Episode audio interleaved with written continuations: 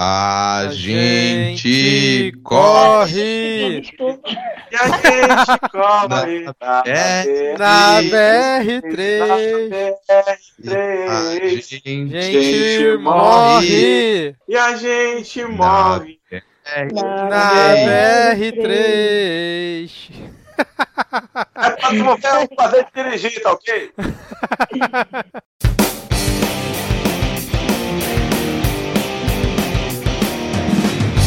Olá, cidadão e cidadã, tudo bem? Eu sou Vitor Souza, no meio das férias, e está começando mais um episódio do Midcast Política, o nosso episódio 100% sobre política nacional, com um giro por algumas das principais notícias e fatos que ocorreram nas últimas semanas, principalmente relacionadas ao governo do Bonoro. E hoje aqui comigo temos a volta deles. Vou começar apresentando pelo Rodrigo Hipólito. Tudo bem, Rodrigo? E aí, galera, tudo horrível, tudo mal. Mas eu fico pensando assim, se, se a gente acha que tá ruim Bolsonaro como presidente, eu convido as ouvintes e os ouvintes a fecharem os olhos e imaginarem comigo. Imaginem se o presidente da república fosse Wilson Witzel.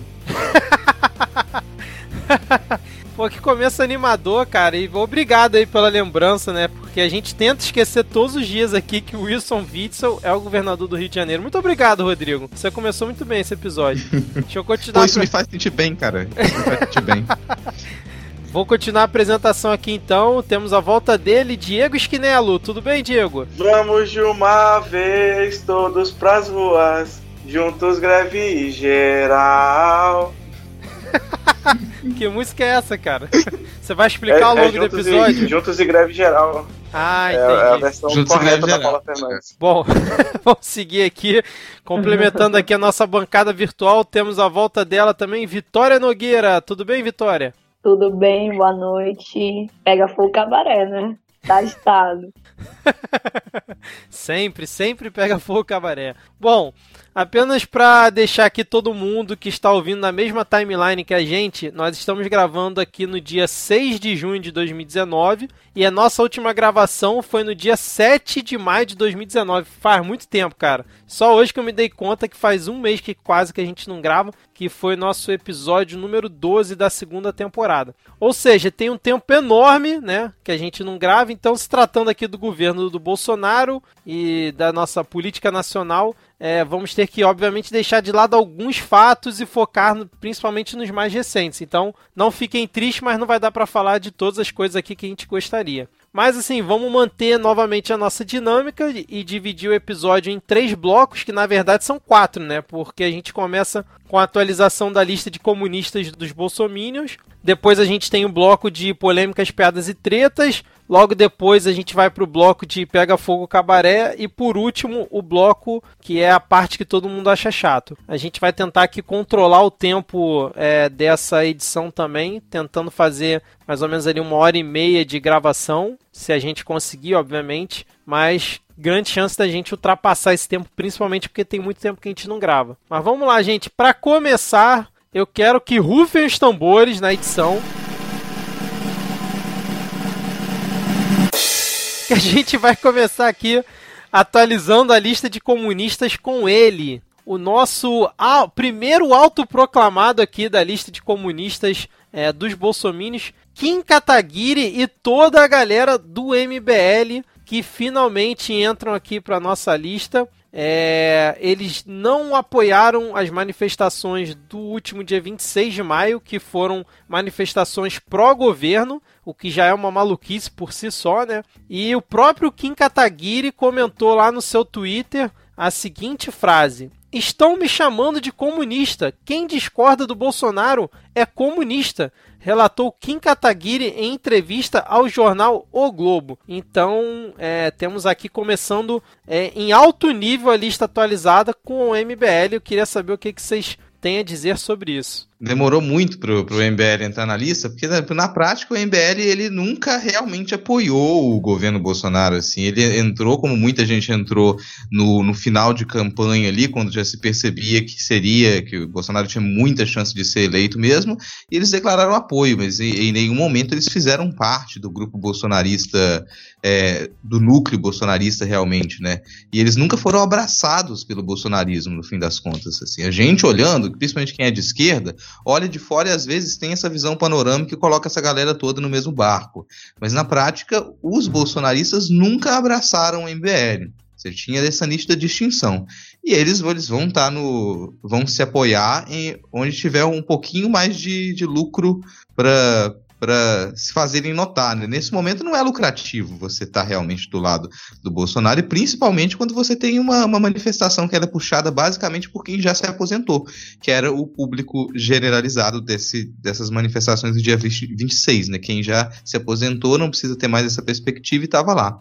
Então, na, na prática, para mim demorou muito tempo. Isso para mim só mostra que desde as eleições o MBL tinha sumido.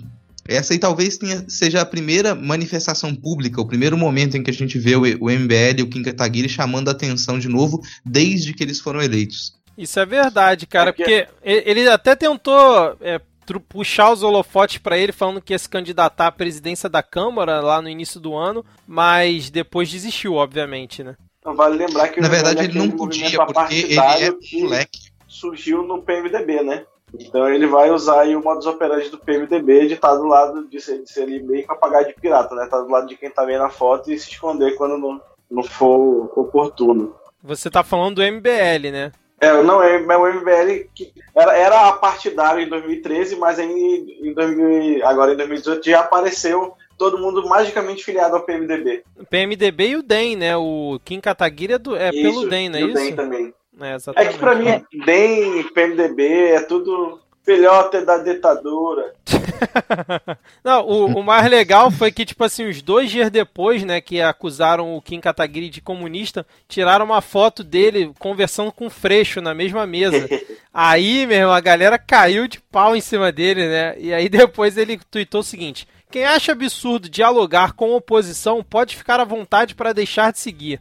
Como diria Nelson Rodrigues, de certos tipos só quero vaias. Caraca, deixa eu bater palmas aqui pro Kim, que é com muito orgulho que eu estou é, anunciando ele aqui na lista de comunistas. Fico muito feliz dele estar incluído nessa. Vitória, você tem algum comentário aí sobre o Kim? Bom, meu comentário seria mesmo que eu acho que é, essa, esse fato assim do MBL estar tá migrando é, para a oposição contra o atual governo se dá também pelo próximo período eleitoral que está chegando. E eles estão vendo a impopularidade do governo que está crescendo. Então é mais fácil para eles se desvincular e garantir o pleito no próximo ano para vereadores no, nos estados do que se colocar como é, uma chave dentro do governo e acabar perdendo o pleito eleitoral de 2020 essa foto até é engraçado que ele se aproveitou um pouco, né? Eu não vi se o Freixo deu alguma declaração, porque aparentemente, sei lá, as pessoas estão na cantina tomando um café, sabe?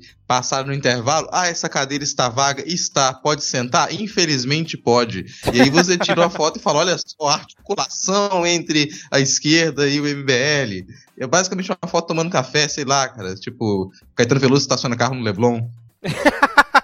é verdade, eu também não vi se o Freixo comentou alguma coisa, não, cara. Mas sim, enfim, né? Não... Inclusive, aqui em Manaus, o MBL procurou o JS e eles fecharam praticamente uma chapa para ir com o Nune. Traduz Caramba. aí pra mim, Vitória, por favor. Tá, tá correndo o processo de eleição para o Congresso Nacional da Uni, para eleição da direção nacional da União Nacional dos Estudantes. Aí aqui na Universidade Federal tem uma chapa que tá, tipo, MBL, PSDB, PCdoB. Caraca! Que isso, cara? Aliás, mais Brasil impossível.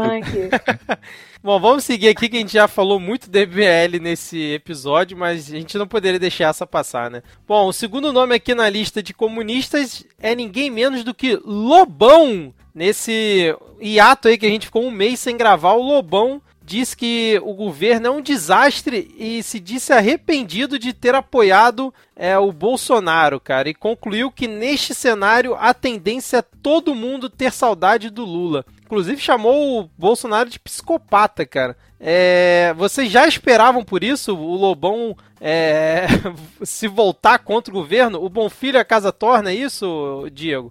Cara, o Lobão é o geminiano da política nacional, né? Ele, ele muda de posicionamento como quem, como quem muda de, de roupa, assim. Ele já ele, ele, é, ele é um grande representante da chapa Bolso-Lula, né? é porque, na Mas verdade, é... ele é um cara que ele acredita nas fase... pessoas. É, ele teve toda aquela fase dele lá na, na, na, época, fechado mesmo com Lula, com o PT e tal. Depois ele teve, teve um, uma, uma espiral meio nacionalista, direitosa, sei lá o que. Tem um, um, teve um episódio do Café da Manhã que falou sobre ele no Brasil, que entrevistei ele desde a, desde a década de 80. Ele tava explicando, mas assim já era esperado, porque como eu disse, ele vai ao sabor do vento.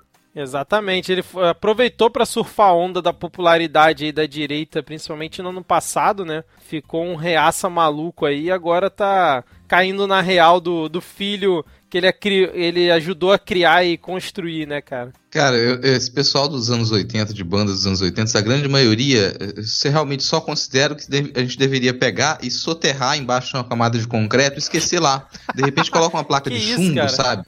Já que, que tá nesse clima de Chernobyl, agora coloca é? uma placa de chumbo, porque não tem o que salvar galera, não tem o que salvar, sabe? Você pega, tipo, 90% dessa galerinha dos anos 80, o pessoal louva muito os anos 80, sabe? Foda-se anos 80, cara. Período de merda, período de ascensão neoliberal no mundo inteiro, sabe? Nada funcionava naquela porcaria. E agora volta esse pessoal do, do, do Brock, do rock brasileiro ali, querendo, querendo jogar pedrada em todo mundo. Esse pessoal nunca foi coerente com nada, sabe? Na maioria das vezes era um bando de playboyzinho que queria tocar rock achando que tava fazendo revolução, e agora vem querer dizer que entende o mínimo da sociedade brasileira. Ah, estou um pouquinho irritado.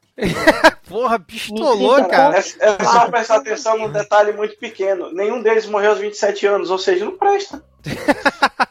não presta. Não, me sinto totalmente contemplada com a fala do, do Rodrigo. É, é uma coisa muito lógica, né? Os caras não têm uma leitura, nunca tiveram, e pelo, pelo jeito que tá, não vão ter, sabe, uma leitura pro Brasil, uma leitura política da coisa. É só mais empolgação do momento para se lançar de novo como uma figura, e quando a merda estoura, recua. Exato, exato. Eu, eu acho engraçado que o Lobão e outras pessoas aí que estão caindo na real falando, né? Nossa, mas eu não esperava que fosse acontecer isso. Tá de sacanagem com a minha cara, né? Porra, ô Lobão, pelo amor de Deus, se você estiver ouvindo aí, cara, um abraço. É, vamos seguir aqui. Porque ninguém avisou, né? Ninguém avisou. É, exatamente. Ninguém, ninguém avisou. avisou que ia dar merda, né, cara? Impressionante. Mas vamos lá. Mas é o que eu falei, ele é um cara que ele acredita nas pessoas, né? Ele acreditou no Lula lá em 2002, aí quando o Lula não seguiu o que ele queria, ele ficou puto com o Lula, e agora com o Bolsonaro, que ele, ele é uma pessoa de fé no fim das contas, né?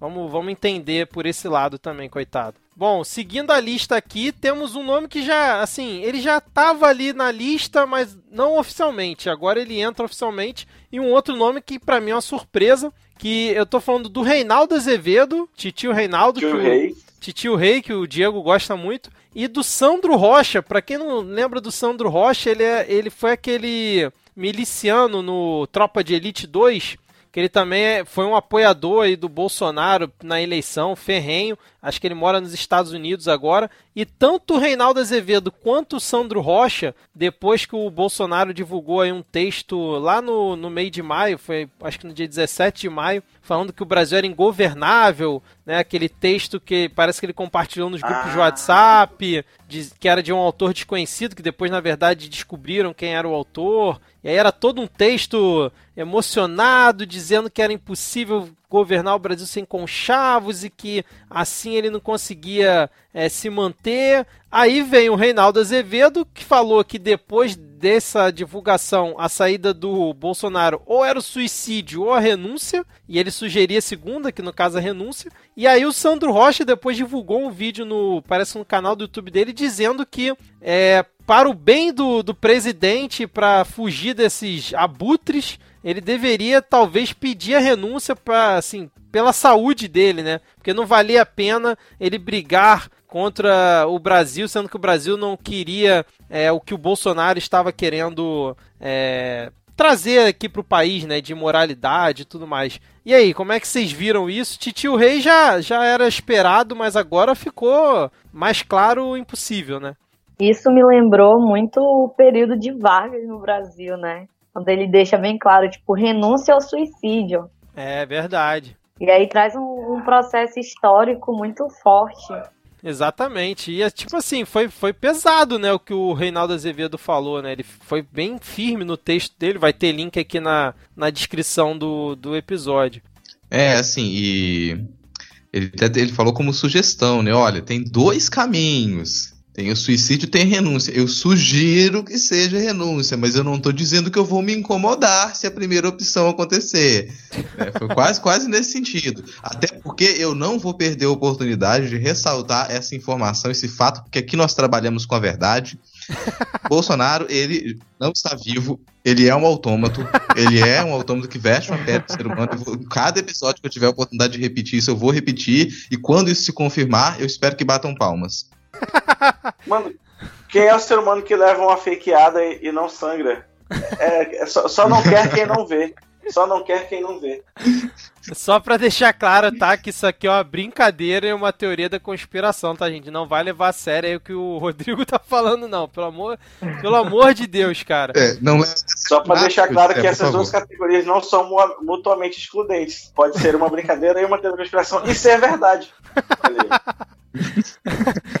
Bom, vamos lá. É, senão isso aqui vai longe. Eu tô vendo aqui no Twitter, rapidinho, que eu botei aqui que a gente tava gravando e a nossa ouvinte Tarline, que divulgou o Midcast bastante nessas últimas semanas, pediu para mandar um beijo para ela. Então, um beijo, Tarline. É, espero que você goste de mais beijo, esse episódio. Tarline. Mandem beijo aí, gente. Beijo. Beijo, Tarline. Vamos lá, estamos ficando chique, cara, já mandando beijo no episódio e tudo. É, vamos fechar aqui então a lista de atualizada de comunistas, pelo menos nas minhas sugestões, não sei se vocês vão ter mais alguma, que é Rodrigo Constantino, hein? Quem diria que o nosso, como é que, o príncipe da Jovem Pan, podemos chamar ele assim, Diego? Cara, é porque na verdade eu, não, eu sempre ouvi esse nome, mas eu nunca parei para ver quem era. Rodrigo. é igual o tal do Sandro Rocha. Assim. Ma mais cedo aqui no, no, episódio teve uma hora que eu fiz. Hum, foi a hora que eu fui procurar quem era Sandro Rocha. Aí eu lembrei que era o miliciano lá do. Desculpa a minha ignorância. Bom, mas o Rodrigo Constantino ele, ele publicou a seguinte, o seguinte texto, né? O racha na direita era inevitável e também saudável. Existem duas direitas incompatíveis. Aquela que estuda é liberal ou conservadora, democrática, tem projeto de nação, segue valores e princípios, entende que os meios importam e combatiu o PT desde o começo. E aquela que imita o PT nos métodos, era petista em muitos casos, segue guru e mito, tem projeto de poder e é movida por rancor, ressentimento e sede de vingança. Depois disso, Rodrigo Constantino foi elevado à categoria de comunistas. Vocês acompanharam isso aí? Eu não cheguei cara, isso a acompanhar. eu admito que foi uma das que me surpreendeu. Fiquei surpreso também, cara. Fiquei surpreso. Só lembrar, assim, que a gente fala de Rodrigo Constantino, é sempre bom lembrar que ele é o cara que, se, se não me engano, ele foi na época do, do Mad Max, tweetar lá que a, a Charlize Theron era feia porque ela era feminista e todas as feministas são feias. Rod, é, Rodrigo Constantino, que também pode ser o vulgo, né, gambá atropelado, falando que todas as feministas são feias. Caraca, gambá atropelado. Bom, mas é isso, né? Acho que Não, gente... o cara é uma verdadeira carranca, bicho. Assim. O cara é o quê? É uma verdadeira carranca. Você pode pegar fotos do Rodrigo Constantino, imprimir e colocar na frente do seu barco para é, afugentar demônios. Não foi ele que uma vez se comparou com a Scarlett Johansson, cara? Ah, então foi isso, foi Scarlett Johansson. E ele é, se comparando com a Scarlett Johansson. É. Esse belo exemplar de Marco. Ah, é. O Olavo de Carvalho até deu um apelido novo pro Rodrigo Constantino depois que ele fez essa crítica aí, mas eu não tô achando aqui, cara. Enfim, né? Eu tô vendo aqui que o Roger também pediu para mandar beijo para ele, mais um aqui no, nos comentários do Twitter. Beijo, Roger. É outro. Beijo, Roger. Beijão, Roger. É outro que também. E, cara, e, e, Roger, vê se se concentra no traje e para de falar de política. Esse é o Roger do podcast Volt Ampere. Ele realmente divulga bastante o midcast também. Uma pessoa que está bem, sempre bem atuante. Então fica aqui o recado para ele. É, fechamos aqui a lista de comunistas ou vocês têm mais algum nome para a gente poder incluir aqui? Não, tá de gente, boa. falta do Carluxo. Cadê nosso Carluxo? Ah, o Carluxo tá em outro ponto aqui, mas ele, assim, não pode ficar de fora do nosso episódio, né? A gente de passar a ter cinco blocos, né? Um bloco só pra gente falar do Carluxo, porque ele merece toda a nossa dedicação aqui, já que ele é uma pessoa tão dedicada é, em melhorar o país, né? Então, eu acho que ele não aceitaria teria... esse tipo de homenagem porque ele é uma pessoa muito assim. humilde. é. Falei, teria que ter seis blocos, porque o sexto bloco, que ele já se tornou tradicional, é quando o Diego dá uma notícia de morte, né? Então tem que ter mensagem fúnebre final. Eu tento, eu tento não fazer, cara, mas o, o Brasil me obriga. É, pois é, cara. Falaremos isso mais pra frente. Então, podemos ir para o bloco de polêmicas, piadas e tretas? Bom, Sim, sim. Então vambora. Bom, começando aqui o nosso bloco de polêmicas, piadas e tretas, e vamos começar por uma piada. Eu poderia dizer que é uma piada, né? Essa vira piada que foi no dia 19 de maio, quando o nosso querido Eduardo Bolsonaro ele participou do programa Mega Senha da Rede TV. A Rede TV, que é uma das emissoras que está, vamos dizer assim, ganhando aí nesse merchan que o governo está fazendo da reforma da Previdência, né? Principalmente é, Rede TV, é, Record e SBT. Bolsonaro está indo lá dar, dar entrevista, tudo chapa branca, enfim, a gente vai talvez falar isso mais pra frente. Mas ele, na hora que ele foi participar lá do programa Mega Senha, é, que tem tentar explicar a dinâmica aqui para quem não conhece, a pessoa, é, no caso, ele estava lendo a palavra que aparecia na tela para ele, ele tinha que dar dica para outra pessoa com mais uma outra palavra para que a pessoa fosse acertar aquela que ele estava vendo e a pessoa não vê. Então estava aparecendo ali no monitor para ele livre, né, a palavra livre. E aí ele tinha que dar uma dica para a pessoa. E quando ele foi dar a dica para a mulher que estava participando junto com ele, ele falou Lula. E aí ele deu, fez essa conexão da palavra livre com o Lula. É, eu quero saber se o Rodrigo e o Diego, a Vitória também, mas principalmente os dois aí, se eles como é que vocês sentiram ao ver Eduardo Bolsonaro é, fazendo ali a junção de Lula livre no Mega Senha, cara? eu me sinto dizendo Cara. que a da história é inevitável. Todo mundo vai se render. Pra você ter uma ideia, até o Ministério Público essa semana já concordou com o Eduardo Bolsonaro e já recomendou a progressão de pena do Lula. Mas o Lula falou que ele. Como é que é que ele falou? Para não usar tornozeleira, ele falou que não é. Ele usou algum termo. Ele não era. Não. É, Eu, eu me senti como a própria pessoa que estava tentando responder, a complementar a fala dele e adivinhar qual palavra que era. Tipo, parecia tão improvável que a palavra fosse Lula vindo da pessoa. Não, você não é capaz de ser tão estúpido. Você não, não- você não vai passar por esse ridículo. Eu não acredito. Eu me recuso a dar resposta certa, mesmo que tenha passado pela minha cabeça. Eu me recuso. Não, lembrando que essa foi a terceira tentativa dele. Primeiro ele falou é, é, solto, depois ele falou cadeia, e aí depois ele falou Lula, cara. Ai, ai. Mas o que o Lula disse essa semana em Tem uma relação. mensagem. Tem uma mensagem. Mensagem subliminar, né? Mas o que o Lula disse Tem uma recen- mensagem. Tem um desejo. É, o que o Lula disse em re- em relação ao regime semiaberto, que ele não aceita usar tornozeleira eletrônica porque ele diz que não é pombo correio. Mas, mas Vitório, que- como é que você viu essa piada aí do Eduardo Bolsonaro? Você curtiu? É, o próprio Eduardo Bolsonaro parece que fez piada depois no Twitter é, com, com essa frase dele aí. Ele já é fã do Lula, né? Curte as fotos, diz que é sem Verdade. querer. Verdade, Então- teve aquele rosto que ele puxou. Verdade, Então é muito um bem. fetiche, é um fetiche. muito bem lembrado, Vitório. Parabéns.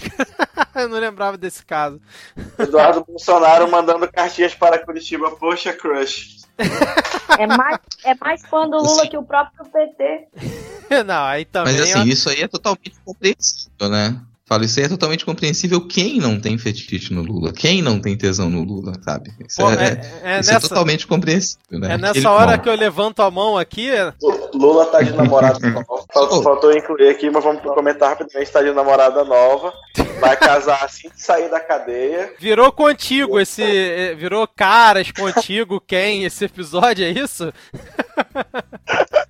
É, posso acrescentar mais uma do, do Lula na, do Lula na Federal? Teve a notícia que também, né, japonês da Federal tenta visitar Lula na cadeia e Lula recusa. Não, isso é, isso é fake news, não é possível, cara. O japonês do federal foi lá, cara. Tentou, Ah, é. o Lula recusou. Não, não é possível, cara. Isso não é verdade. que notícia bizarra, cara. Ai, Deus do céu. E aí, mais algum comentário sobre esse ponto? A gente pode seguir aqui pro próximo tópico. Segue. Então, beleza. Vamos então falar aqui sobre. Eu não sei se isso é uma polêmica, uma piada, uma treta, eu acho que é mais polêmica. Que foi o COAF ter saído das mãos do Sérgio Moro, né? Do Serginho, lá no Ministério da Justiça, depois de votação lá na Câmara dos Deputados, onde eles definiram que o COAF tinha que ser mantido ali com na pasta da economia. Eu não sei se vocês, vocês viram essa votação? Vocês acompanharam? Eu acompanhei bem por alto, assim. Foi, tipo, Infelizmente tipo, eu acompanhei tava com medo. Disso, né? eu, eu queria parar aqui rapidinho o programa para admirar a capacidade do, dos meus colegas de bancada de se martirizar assistindo os atos desse governo. Uma salva de palmas. Não, assim, eu assisti boa parte da votação. Acho que eu assisti quase toda, cara. Mas sabe o que eu achei mais engraçado é, nesse ponto? E acho que é até por isso que eu quis incluir nesse bloco. Além da, de toda a polêmica, né? De, é, de terem tirado, é, terem revertido a decisão né, do, do, do, rearranjo dos ministérios, onde botaram o COAF lá pro Sérgio Moro com a desculpa de que o COAF ficaria muito mais é, efetivo, muito mais. É, conseguiria combater muito mais os crimes de, de corrupção, lavagem de dinheiro, porque iam aparelhar muito melhor o COAF e tudo mais. Mas o que eu achei engraçado é, foi o seguinte: quando foi.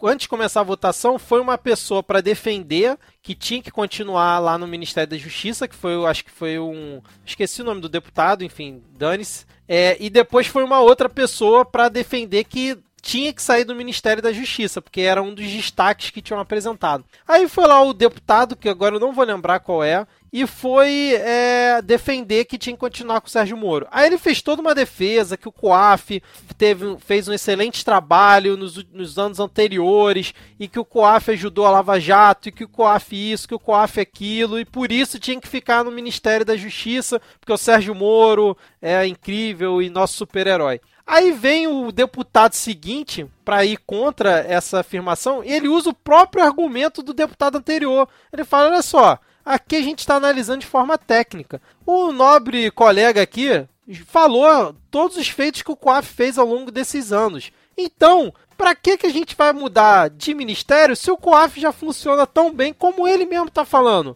Então eu vou usar o próprio argumento do meu amigo que está defendendo o contrário para defender que tem que ficar no Ministério da Economia. Cara, quando eu vi o cara falando isso, eu fiquei assim: não, eles só podem estar de sacanagem com a minha cara, eu, idiota que estou assistindo, porque ficou claro que era um jogo de cartas marcadas aquela aquela votação, né, como várias outras, e que não tinha, assim, ninguém estava decidindo nada ali, tentando convencer o outro, já estava tudo certo para chegar ao ponto do cara usar o argumento do outro, nem se deu o trabalho de usar um novo argumento, e usou o argumento do cara anterior que estava defendendo o contrário a ele para defender o ponto dele. Eu achei isso é, bizarro demais, cara. É, não sei se vocês viram esse ponto, se vocês viram mais alguma coisa, mas isso me chamou muita atenção nessa decisão aí. É, assim, assistindo essa, essa votação, novamente dá para perceber que o governo ele não tem é, maioria em nada, praticamente. Assim. Tudo que o governo tenta fazer, ele não consegue ter,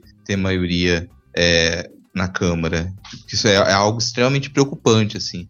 E nesse caso, tem uma, uma estranheza enorme nessa tentativa de, de manter o, o COAF com o Moro, assim como outros detalhes ali também na medida que eles estavam sendo votados, como uma liberdade extrema para agentes da, da Polícia Federal de iniciarem alguns processos e comunicarem possíveis crimes diretamente para o STF, me parece, sabe, parecia uma tentativa de tornar todo o Ministério da Justiça um, um ministério da Lava Jato. Você tenta tornar todo o Ministério Público a Lava Jato, sabe? Tenta resumir tudo e concentrar muito poder nas mãos do Sérgio Moro. É isso que foi negado, de certa maneira. Assim, até porque os parlamentares eles têm compromissos com, com, com outros indivíduos, com outras, com outras forças também, que não só o herói Sérgio Moro ou com o governo. Eu acho que esse é um dos equívocos do governo. Esquecer que os parlamentares têm outros compromissos, esquecer que eles têm os seus compromissos no Estado também, e imaginarem que eles vão aderir a uma pauta do governo sem ter, nem, sem ter nada em troca, sem ter nenhuma garantia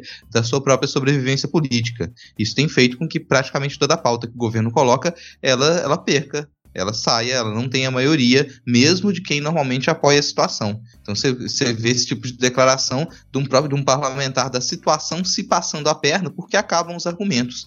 O argumento maior é viva a Lava Jato, vamos tentar colocar tudo em prol da Lava Jato, porque a Lava Jato vai continuar limpando o país. Exatamente, cara. O, o, argumento que muitos deputados usaram para defender que tinha que continuar no Ministério da Economia é que todos os outros países, né, que têm órgãos tipo o COAF, o, o órgão fica debaixo do Ministério da Economia, da Fazenda, enfim. E inclusive a Alemanha parece que, segundo eles, tá? Eu não fui pesquisar isso é, a Alemanha parece que há, um tempo atrás era no Ministério da Justiça e, re, e reverteu isso voltou para o Ministério da Economia. Então eles, eles tentaram dar um verniz de argumento técnico, mas a gente sabe que não tinha nada técnico aqui. Eles simplesmente não queriam dar o braço a torcer para o governo, que foi o que o Rodrigo falou, e sabem que, é, a, assim, na teoria se cair na mão do Sérgio Moro, ele vai tentar atropelar tudo que for possível para fazer a coisa atingir justamente eles, né? Então foi uma, uma autodefesa deles também, né? É, eu, e depois o que Paulinho, eu ficava puto é, o, nessa história. É o porque que, eu, se fosse o Paulo Guedes, eu ficava meio puto nessa história. Porque, no fim das contas, estavam chamando ele de bunda mole, né? Dizendo, ah, não, não, quem falava a favor, né? Muito do argumento era que, ah, porque o Ministério da Justiça vai poder combater mais crimes e tal, então eu se fosse, se fosse um ministério sério, o ministro sairia em defesa, né, de manter lá, porque é, é um ataque ao seu trabalho, dizendo né, que ele não, que ele seria um fator de, lá, de acobertamento de, de corrupção e tal se fosse um ministério sério, obviamente. Não, eu ia dizer que depois dessa votação é, ficou meio nítido que, que, de certa forma, ninguém queria o COAF, assim, porque o próprio Sérgio Moro mandou um eu não queria mesmo, eu prefiro que, que seja assim, em nenhum momento eu quis o COAF, eu não pedi o COAF, eu, o governo voltou a, a, declarar considerando isso uma vitória. Nossa, que o governo também defende que o COAF ele permaneça com, com a economia, né? Então teve esse disse-me-disse no fim das contas para dizer, olha, a gente não perdeu, a gente só não queria mesmo. É, exatamente. E o próprio Paulo Guedes depois falou, né? Não, vou manter todo mundo que foi indicado lá e vai dar tudo certo. O COAF vai continuar funcionando. Ele deu uma amenizada lá. Vitória, você quer comentar alguma coisa sobre esse ponto? Não, não, eu confesso que eu não acompanhei muito essa questão do COAF passar por Sérgio Moro e a votação, então não tenho muito o que comentar. Beleza, vamos seguir aqui então. Eu quero um. É, acho que um, um ponto que a gente pode comentar aqui foi a notícia da época é, foi do dia 16 de maio, mas é uma notícia que é importante, traz uma polêmica que depois eu confesso que eu não vi muito desenrolar disso, que foi a denúncia de que parentes do Bolsonaro devolviam 90% dos salários. É, eles eram, tipo, tinha a ex-mulher do Bolsonaro, que aí tinha um parente que era assessor do Flávio, o outro era assessor do Bolsonaro, e, cara, era tanta gente que a época chegou a fazer um organograma linkando todo mundo, né? Que uns eram ex-funcionários do, do Flávio e outros do próprio Jair Bolsonaro. E aí veio essa notícia, né? Da famosa rachadinha. É, foi logo depois que a, o Tribunal do Rio disse que quebrou o sigilo bancário e fiscal de 95 pessoas ligadas ao antigo gabinete do Flávio Bolsonaro. E aí rolou essa matéria da época. Vocês viram o desenrolar disso? Vocês viram mais alguma informação ou parou por aí? Eu, eu dei uma pesquisada aqui e não vi esse esse caso ser ampliado, né? Mas é uma coisa que acho que a gente tem que ficar de olho, né? Já é, como diria Varys, não é mais segredo a informação de que rolava rachadinha na, na, nos gabinetes dessa galera. Porque é o que acontece no baixo clero da política, né? Exato. Eu acho que antes de, antes de se catapultarem para a presidência da República, eles esqueceram que eles eram do baixo clero, então eles faziam isso, mas eles podem fazer isso lá porque ninguém presta atenção neles. Sim. Mas quando você chega na presidência da República, os holofotes ficam em cima de você, e aí todos os seus esqueletos no armário começam a bater para sair. Então vai aparecer muito escândalo assim ainda, né? E provavelmente devem ter parado de, de noticiar por, por interesses de alguém, né? Fica aí o, questionamento quem será que tem interesse em abafar essa história. Hum. E aproveitando que, tá, é, que ressuscitaram essa galera aí, tem também o caso do, de, dos milicianos que são ligados a uma ex-mulher do Bolsonaro também, né? Se não me engano, em Brasília, alguma coisa assim. Que eu, eu vi por alto também, não, não sei se alguém lembra melhor, dessa história. Mas eu não acompanho é, essa, não. Eu sei que depois a gente, a gente vê o, o link para colocar por aí. Mas é só ficar aqui uma recomendação para a família Bolsonaro de se benzer, né, de procurar assim, alguma, alguma casa de serviço espiritual, porque toda vez que descobre um miliciano tem uma ligação com a família Bolsonaro, é muito azar, gente. Tem que fazer um descarrego aí, um sal grosso, uma arruda. Então, ir não lá dá, no Noite Macedo. Hã? Não dá, Diego, porque esse pessoal não tem alma. Caraca, cara. O, Rod o, Rodrigo ele sempre vai no limite, né, cara?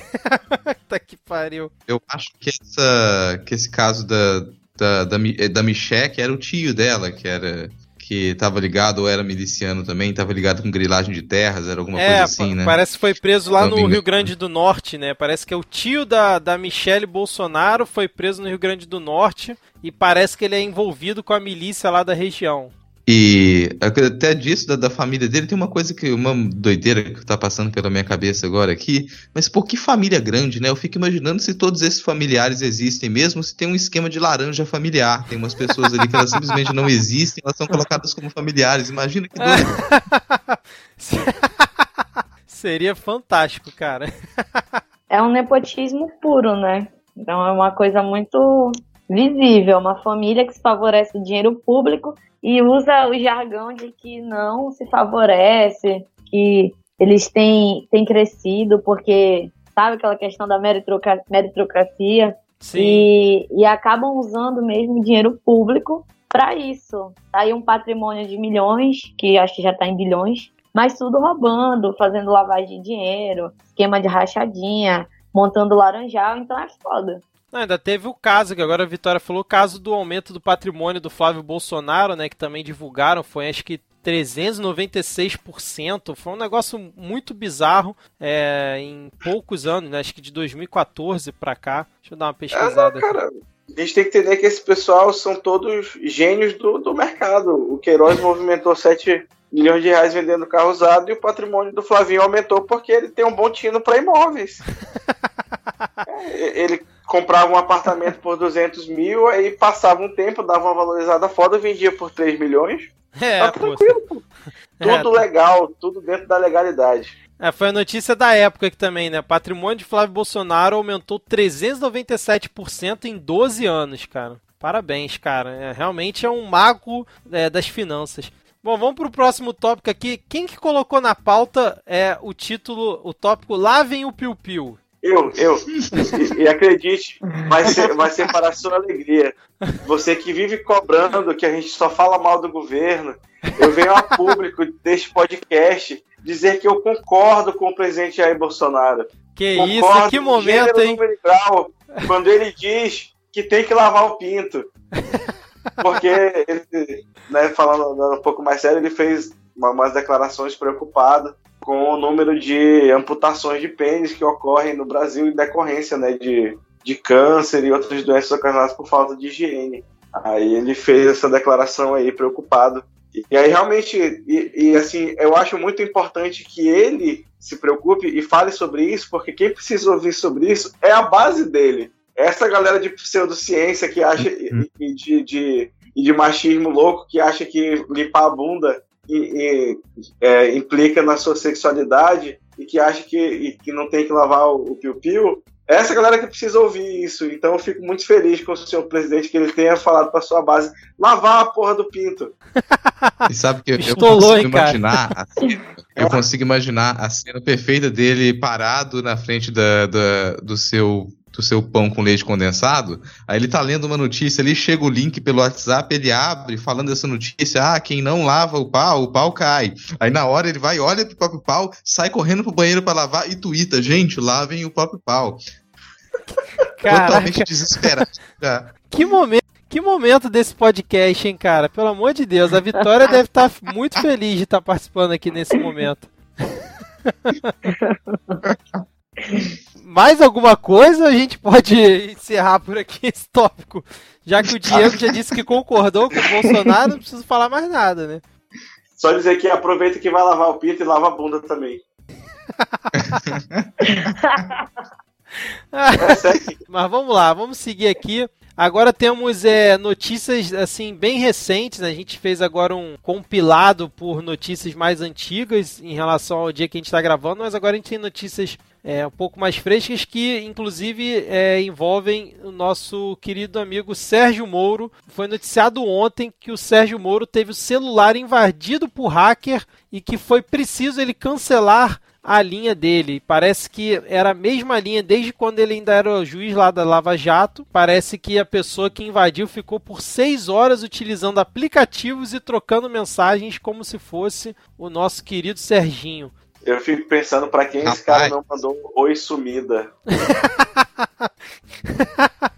Eu espero realmente que a pessoa que fez isso tenha aproveitado aquele momento para abrir um perfil do Tinder, deletar o aplicativo, o perfil fica lá com a seguinte descrição: procuro uma conge.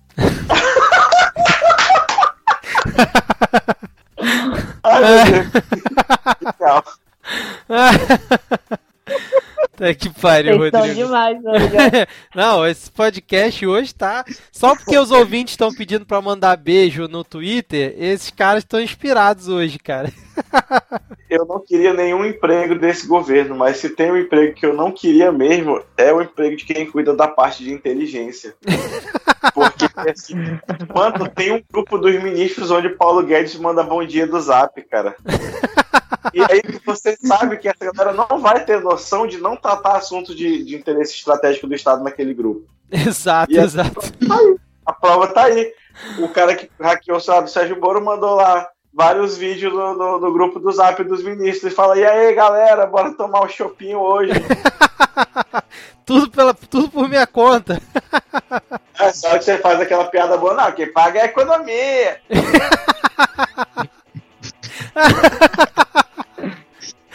Ai, puta que pariu, cara. Aí o Paulo Guedes fala, né? Não, mas só depois que aprovar a reforma da Previdência. Ai, meu Deus.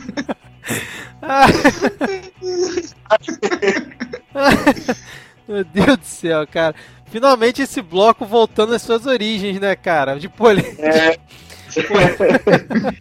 Bom, vamos lá. A gente já em outros episódios é, deu aqui o nosso selo de fada sensata, conforme já sugerido aí pelo Diego. E novamente a gente. Novamente não, acho que é a primeira vez que a gente dá o selo pra ela. Raquel Sherazade, ela provocou o Bolsonaro no Twitter dela. Foi ontem, porque o que aconteceu, né? A Raquel Sherazade, para quem não acompanha, ela entrou já para a lista de comunistas recentemente, inclusive aqui numa gravação nossa, e ela tem assim, feito ataques ao governo Bolsonaro no Twitter dela frequentemente. E é só que o Bolsonaro tweetou uma reportagem dela, né? Ela é a âncora do jornal da SBT, então apareceu ela falando, é, chamando uma reportagem sobre obras na BR-116 lá no Rio Grande do Sul, que o exército estava assumindo as obras, estava fazendo as obras e tudo mais. Que eu acho até interessante quando. É, até, vou até elogiar o Bolsonaro aqui, cara. Olha aí, Diego, você falou concordou com ele, eu vou elogiar o Bolsonaro aqui. tá merda, agora começou.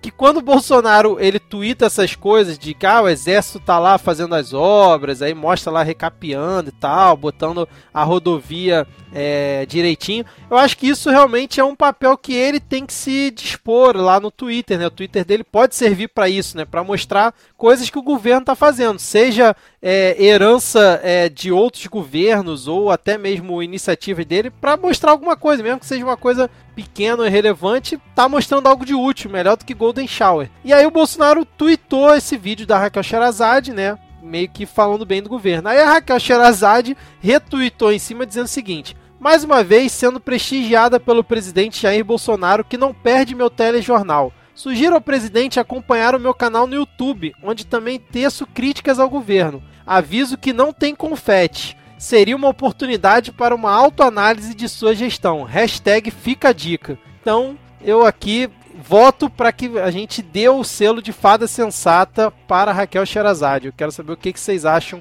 a respeito disso. Mandou bem ou não mandou bem a Raquel? Até porque ela é uma, uma jornalista assim que ela né, está seguindo aí as diretrizes do, do MEC, né? tem outro tweet dela aqui que ela também dizendo, né? Não divulgarei a greve geral do dia 14 de junho. Que o MEC não quer que seja divulgada. Exatamente. Sugiro que vocês façam mesmo, não divulguem. É, lembrando, gente, não divulguem que dia 14 do 6 está marcada uma greve geral, porque o MEC não quer. Por favor, hein, gente. Não E aí, se você é estudante, 14 na professor ou pai de aluno, pai de aluno também não pode. Exatamente, próprio pai, né, cara? Mas é, o Diego, você concorda comigo, já falou aqui que, com, que o selo de fada sensato vai para Sherazade. Quero saber se o Rodrigo e a Vitória concordam. É, não, eu concordo, só tô aqui abismado ainda e, e pensando, cara, como é que, que doideira isso de você tentando elogiar o Bolsonaro, dá- me causa aquela impressão da pessoa tentando encontrar milho num monte de merda, sabe? Tipo aquela, aquela cena do parque de dinossauros que, é, que a cientista vai lá enfiar o braço na merda do dinossauro pra tentar entender o que que tá acontecendo. É a pessoa tentando, tentando pescar alguma coisa no Twitter do Bolsonaro pra elogiar a postura do presidente. Parabéns. Lembrando que isso é quando ainda conseguia seguir os tweets dele, né? Porque agora eu sou bloqueado por ele, então não consigo mais ver o que ele tá tweetando, né? Só consegui ver porque a Raquel Sherazade retweetou. Então, já que quem cala consente, selo de fada sensata pra Raquel Sherazade hoje, né? É isso aí. E Rodrigo, você tá com umas metáforas É, tá fodas, ó. fantástico, cara. Tá inspiradíssimo hoje, cara.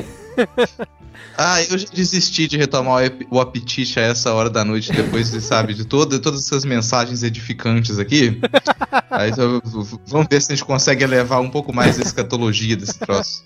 Bom, vamos lá. É, eu acho que merece menção honrosa aqui o nosso querido amigo Carluxo, que hoje aprontou das suas aqui no dia 6 de junho, atacando é, a coordenadora nacional do movimento Brasil 200, que é um movimento que foi fundado pelo Flávio Rocha. Flávio Rocha é da Riachuelo, né? É, Então, o Carlos Bolsonaro ele tuitou o seguinte: a isentosfera sempre foi o papel higiênico da esquerda. Sempre se propuseram a se sujar por um punhado de dinheiro. No fim, são apenas descartáveis que nunca mudaram jogo algum. E o pior, se vangloriam por sempre estarem indo descarga abaixo e serem reciclados. Segue o ciclo. Aí a Nanda Xie, que é essa coordenadora, mandou o seguinte: Bom dia, Carlos. Como está o mandato como vereador no Rio? Como andam os projetos? Aí ele respondeu o seguinte: Tudo bem, coordenadora nacional da juventude do Brasil 200. É isso? Sei exatamente o que muitos de vocês pretendem e como farão.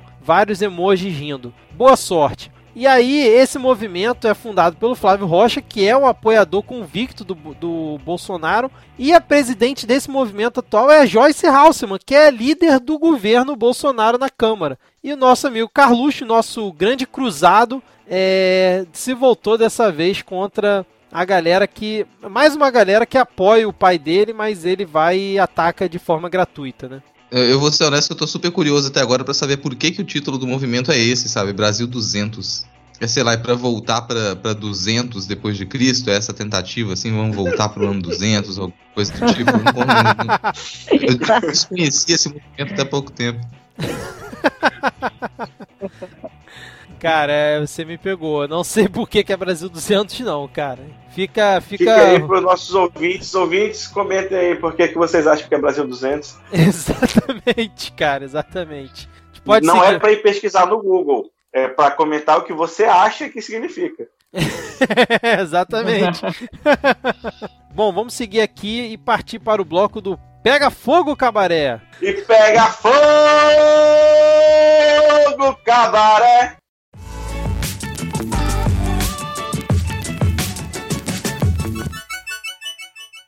Bom, começando aqui o nosso Pega Fogo Cabaré, cara, tem muita coisa. Aí, esse episódio vai ficar gigante, mas vamos lá, a gente consegue. É, tivemos ao longo desse um mês de ato da nossa gravação a nossa querida amiga Joyce Halseman, que inclusive é a capa aqui do nosso chat aqui no Skype, né? Em homenagem a ela hoje. A Joyce Halseman ela discutiu com a Carla Zambelli, que é a monarquista doida do, do governo Bolsonaro, né? A deputada do PSL. E ela conseguiu ontem discutir com o Major Olímpio na sessão do Congresso, que inclusive foi, foi pesada a discussão, né, cara? É, vai ter link aqui no post, mas é, eu queria que vocês comentassem se vocês acompanharam essas duas tretas da Joyce Halseman discutindo com a Carla Zambelli no Twitter, onde uma atacou a outra de nepotismo e aí a outra é, falou que era mentira, enfim. E ontem a Joyce com o Major Olímpio, um chamando o outro de moleque. Cara, foi uma confusão danada. Quem não acompanhou, recomendo ir no link aqui da descrição, mas vocês acompanharam esses dois pontos aí? Antes dos comentários sérios que as pessoas vão fazer, eu queria fazer aqui uma profecia de que a Joyce Hasselman vai vir para nossa lista de comunistas aí desse ano. Ainda esse ano?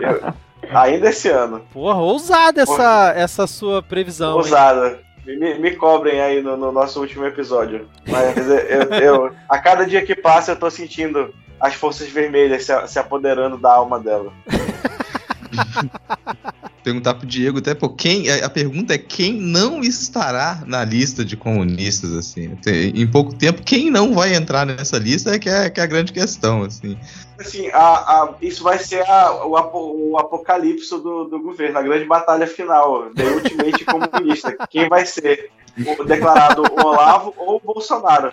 E aí a galera vai, vai ver quem, onde está a sua lealdade. Mas aí, inclusive a sessão que eles debateram boca foi fechada, né? depois que o Major Olímpio discutiu com a Joyce Halseman, é, o Alcolumbre ele encerrou a sessão porque não tinha mais é, condição, né? O Major Olímpio falou que foi uma coisa porca o que aconteceu e que ele não admitia molecagem. Até porque o, no, na fala do Major Olímpio ele falou que o Alcolumbre também era moleque. Porque Isso. eles eles tinham tecido um acordo interno lá, um entendimento sobre a matéria, e aí quando chegou na hora de votar, todo mundo deixou o Major Olímpio lá sozinho, votando que nem um doido, e todo mundo votou no contra. Ele foi lá pra tribuna chamar todo mundo de moleque.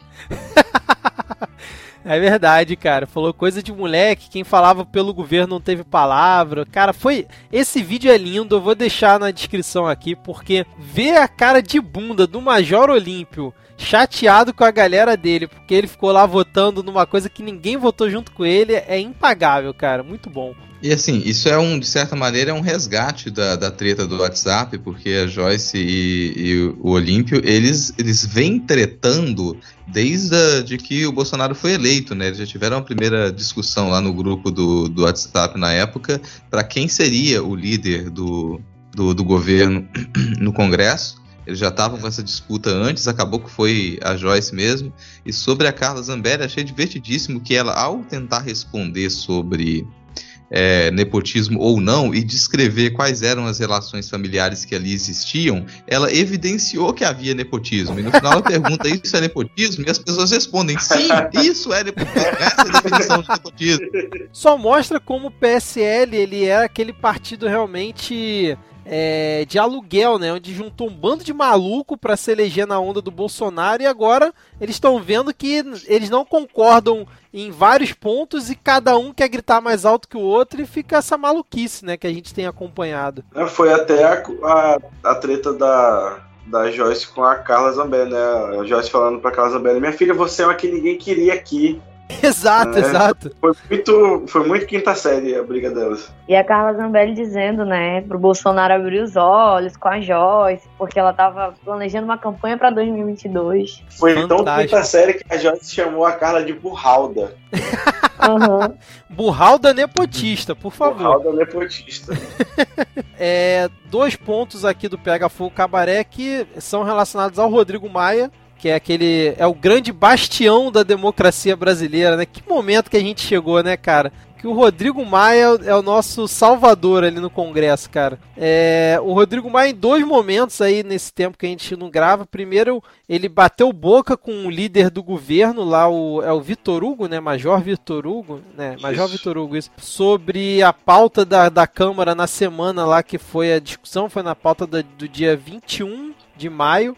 É, e ele disse que é, foi atacado pelo Major Vitor Hugo e por isso excluiu ele das relações pessoais dele, né? Porque ficou aquela coisa lá de velha política, nova política, tava ali perto das manifestações pró-governo, rolou um embate entre os dois.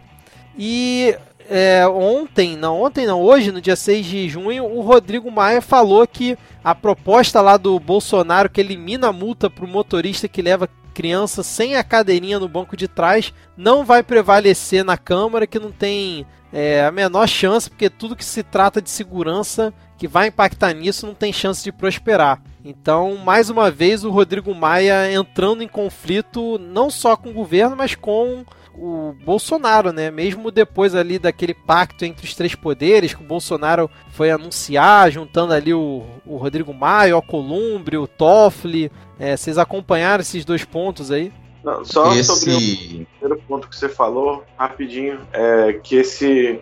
Eu, eu acho que é, chega a ser admirável a perseverança dessa galera, porque esse Major Vitor Hugo, desde que ele foi declarado líder do governo, ele marca reunião, ninguém vai ele caminha posicionamento de votação para a bancada dele, ninguém vota. Ele, ele é, expulsam, tipo, fazem reunião de, com os líderes de bancada sem chamá-lo. Ele continua lá firme e forte. É verdade. É, acho que é, é, uma, é, é, realmente uma perseverança militar que ele demonstra, né? Só, só quem passou por um treinamento aí da semi-tortura que rola no treinamento das nossas forças de segurança aguentaria uma, mulher, uma humilhação dessa. É, daqui a pouco vai vazar um vídeo dele chorando no banheiro. Você vai ver, cara. Ele tá lá todo, todo dia depois da sessão, ele vai pro banheiro, ele escorrega nos, no, sabe, nos azulejos do banheiro chorando pela situação em que ele, ele se encontra. Ele passa na, no café lá da Câmara, vê o Rodrigo Maia tomando chazinho com os amigos. e ele. cara, vocês hoje estão demais, cara. Mas demais, esse aí tem, tem um ponto, queira ou não, ele é sério, assim, tem um ponto que é sério, que é esse novo, esse novo pacto republicano. Isso é uma coisa extremamente perigosa, assim, sabe? Ok, é, é super normal e é até aconselhável que haja pactos e acordos entre o executivo e o legislativo. Isso aí tudo bem. Agora, no momento em que você inclui o judiciário num novo pacto republicano, é você está dando os primeiros passos para você soterrar os princípios republicanos que a gente tem, é você realmente invalidar muito do que a gente já construiu legislativamente, incluso a já super atacada e fragilizada Constituição Cidadã. Então, é, é, muito bizarro a ideia de você fazer um novo pacto republicano e chamar o Toffoli. O Toffoli foi bem criticado pelos outros ministros por estar presente ali, por procurar esse tipo de, de diálogo, que é você fazer uma coisa por baixo dos panos, sabe? Não é para isso que o judiciário está ali. Então é essa função do STF e é, é, muito estranho, é muito. Você pode desconfiar desse tipo de situação. Aí você inclui algo que a gente deve comentar um pouco mais à frente aqui, é bom lembrar desse pacto na hora que a gente fizer isso, do Bolsonaro ir à frente do, do STF, questionar o próprio STF, dizer que o STF tá, tá legislando quando isso não acontece. O STF não está legislando, embora às vezes incorra nesse risco também. E considerar que pera, a composição do STF ela não está de acordo com o que o Bolsonaro quer e indicar que talvez, olha, talvez seja a hora da gente ter aqui um ministro com uma posição religiosa cristã muito nítida para defender posições cristãs. Sabe, essa, essa afronta ao STF naquele momento, sem ter uma resposta à altura, sem levar isso muito a sério, tentar tirar por menos depois desse novo pacto republicano, é, é, é quase impossível de quem está de fora não perceber isso como uma espécie de conspiração inspiração, sabe? Como mais alguns passos de novos golpes dentro do golpe no qual nós já estamos.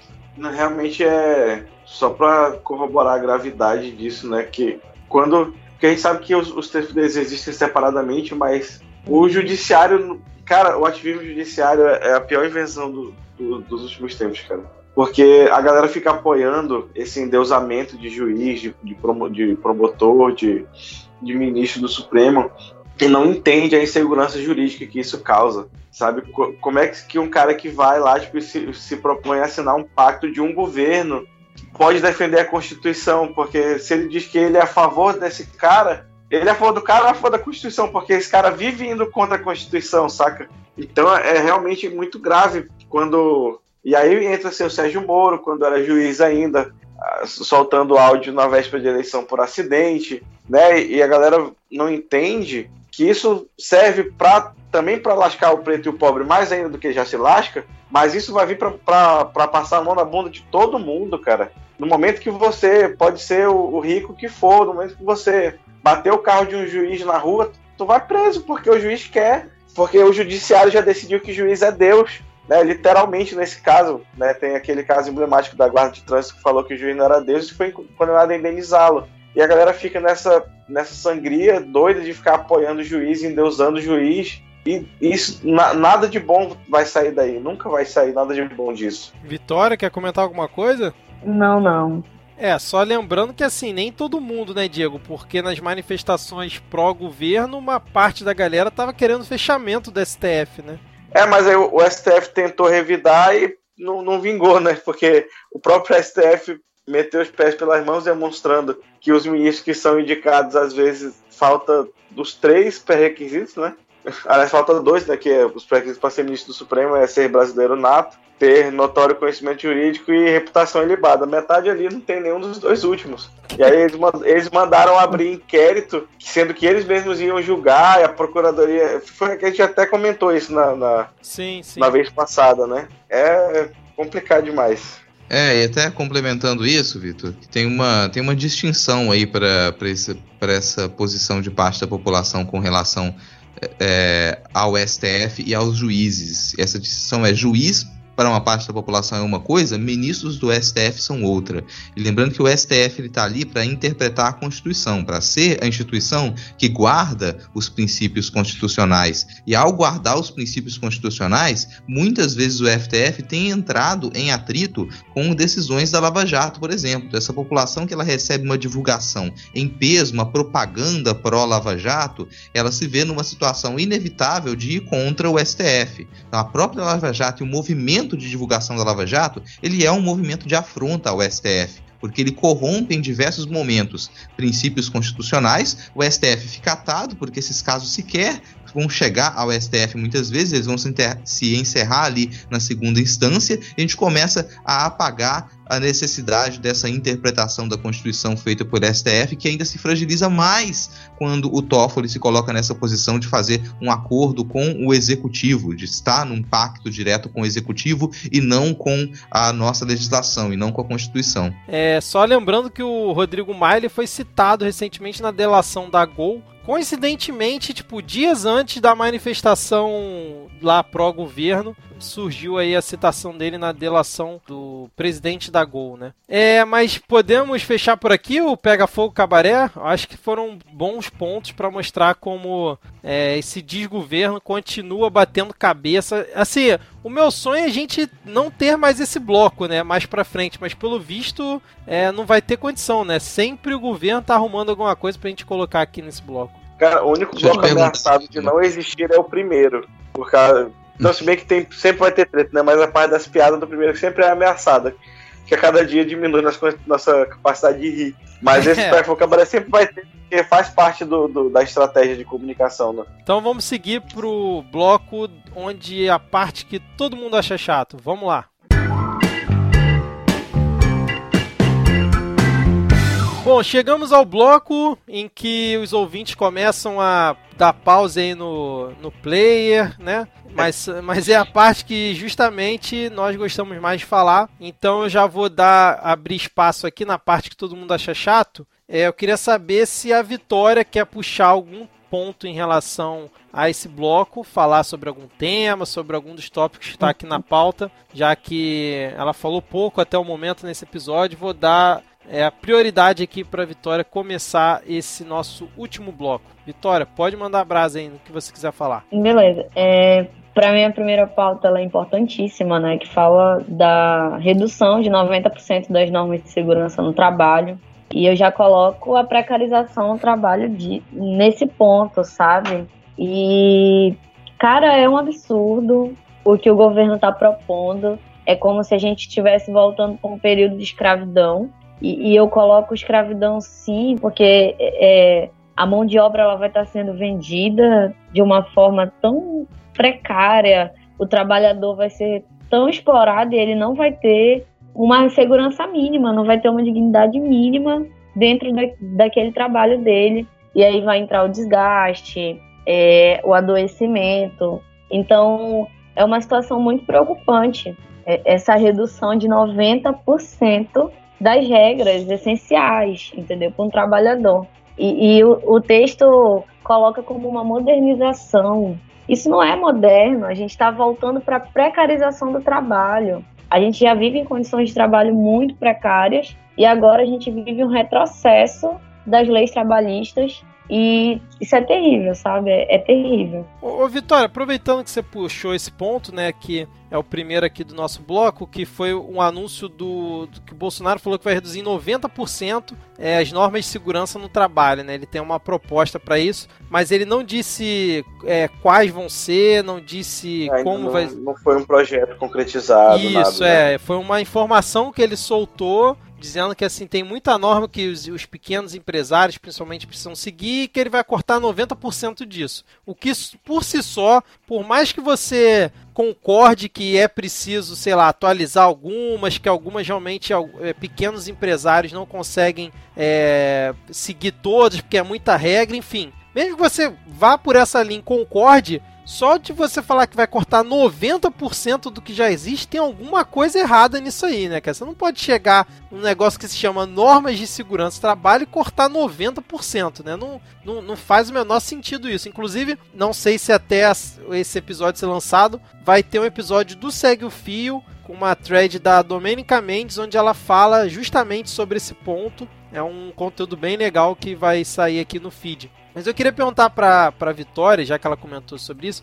Vitória, pra pessoa que tá nesse momento ouvindo o Midcast lá na, na sua é, mesa, naquela empresa super bacana que tem totó, tem refrigerante de graça, tem carrinho com, com é, biscoitinho, pão passando para ele ali na, na hora da, do lanche da tarde, tá tranquilo ali no ar-condicionado. Quando a gente fala que é, a precarização do trabalho está acontecendo, às vezes é difícil para uma pessoa que tem esse perfil entender isso, né? Você consegue dar algum exemplo aqui pra gente, tipo assim, como é que é essa redução na, na, nessas normas, principalmente na norma número 12, né, que o, que o Bolsonaro focou, que trata da regulamentação do maquinário, abrangendo desde padarias até fornos siderúrgicos. Como é que esse tipo de, de mexida na, na, na, na regra pode precarizar o trabalho da pessoa? Porque realmente quem está no escritório no ar-condicionado, às vezes é difícil enxergar isso, né? Olha, eu te confesso que eu, eu atualmente trabalho no escritório, é, é difícil enxergar, mas às vezes dentro do, do próprio escritório há uma sobrecarga de trabalho na qual eu vejo que com essa, essa redução, sabe, ela vai aumentar absurdamente.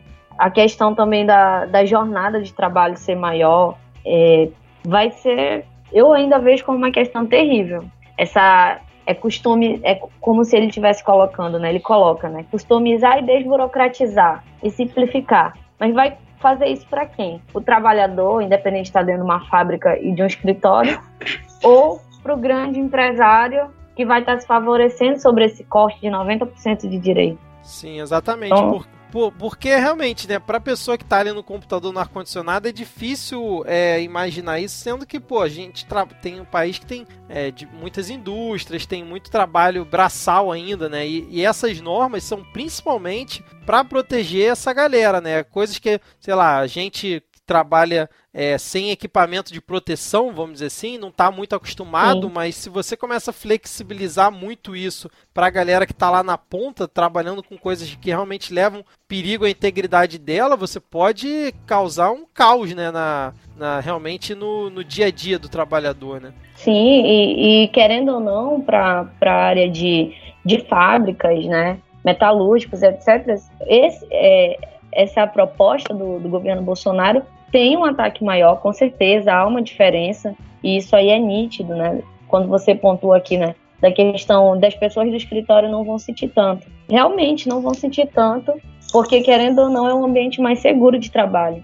E, enfim, as pessoas que trabalham em fábricas, elas vão sentir muito mais, muito mais mesmo, essa questão de redução. Exatamente. Diego e Rodrigo, vocês querem falar alguma coisa sobre esse ponto? Quero fazer dois comentários rápidos assim, porque é muito é uma questão muito simples de matemática. A máquina, o maquinário que é equipado com uma tecnologia melhor de segurança, ele vai custar 5 mil reais a mais do que o que não tem. Só que hoje você é obrigado a comprar o que custa mais caro para não, porque senão você vai perder trabalhador. E isso é verdade, tipo, quem, quem já trabalhou, quem já fez até visita técnica em chão de fábrica sabe que norma de segurança salva a vida todos os dias.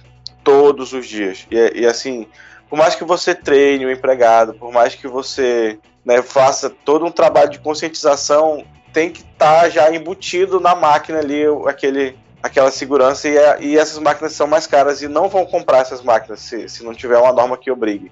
Isso é um ponto. E o outro ponto é dizer que isso vem se conversar com a reforma trabalhista do ano passado, que praticamente acabou com a justiça do trabalho. Né? Eu tenho um, um amigo meu que está fazendo um TCC dele em direito sobre a, justamente sobre o impacto dessa reforma da justiça do trabalho, e tem tribunais que caiu em 80% a, a, as entradas de, de ações, porque agora o trabalhador, se ele perder a ação trabalhista, ele é obrigado a pagar o advogado da empresa.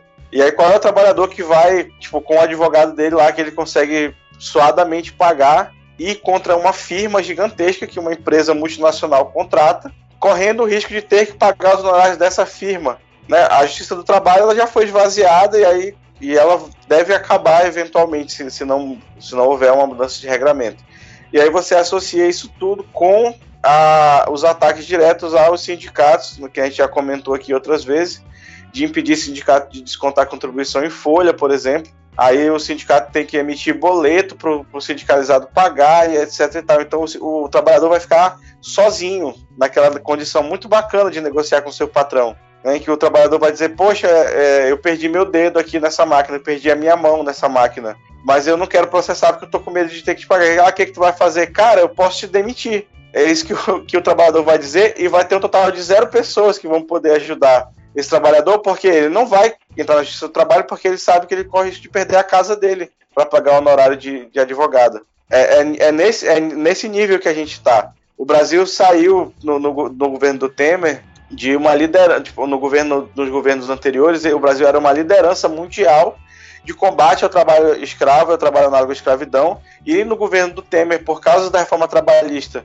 a gente voltou para a lista de, de risco e aí, se passar essa. Se essa medida dele for para frente, do Bolsonaro, de, de, reduzir a norma de segurança, a gente vai é, liderar a lista de piores países para se trabalhar no mundo. Que, e olha que já não é um bom país para se trabalhar, não.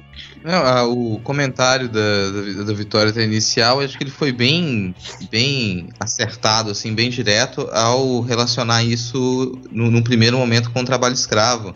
E junto com esse comentário de Diego, agora é lembrar que a gente fez o, quase num tom jocoso aquilo que pareceria uma brincadeira, mas não é uma brincadeira, com o fato de que a Riachuelo e outras é, empresas e lojas fazem uso de trabalho escravo, esse trabalho escravo, na maioria das vezes, ele não está aqui no Brasil.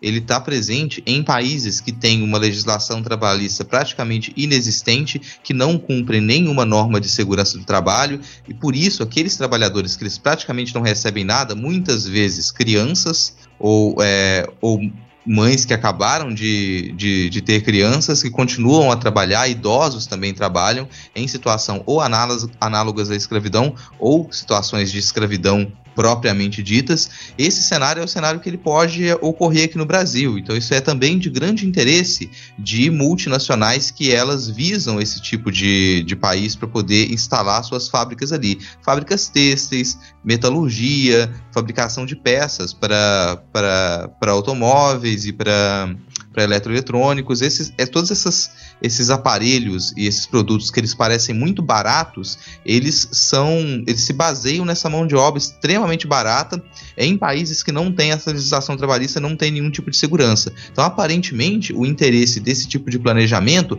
é que o Brasil se torne um desses países que a, a, o precariado ele se torne algo tão costumeiro no Brasil, que a gente se esqueça que um dia teve CLT, que a gente se esqueça que um dia teve Justiça do Trabalho, e que aos poucos a gente passe a aceitar com tranquilidade jornadas de trabalho cada vez mais extensas e a impossibilidade de recorrer diante de qualquer injustiça. Isso vai fazer sim com que muita empresa queira investir no Brasil. Afinal, eles não vão gastar nada É, exatamente. É, eu tava até dando uma lida aqui no texto da Domênica, na thread que eu falei que vai participar do Segue o Fio, e ela até comenta que, por exemplo, só em 2018, essa NR12, que foi a que foi citada diretamente pelo Bolsonaro, ela passou por 16 revisões, cara. Que principalmente o grosso dela determina a adequação e utilização dos EPCs, né? Que é o equipamento de proteção coletiva. É, e aí ela falou que, tipo assim, a NR12, o, né, o objetivo é garantir que o equipamento ou a máquina seja segura para o trabalhador é, fazer lá a sua jornada dele, né? Que é o que até o que o Diego falou, né? Que isso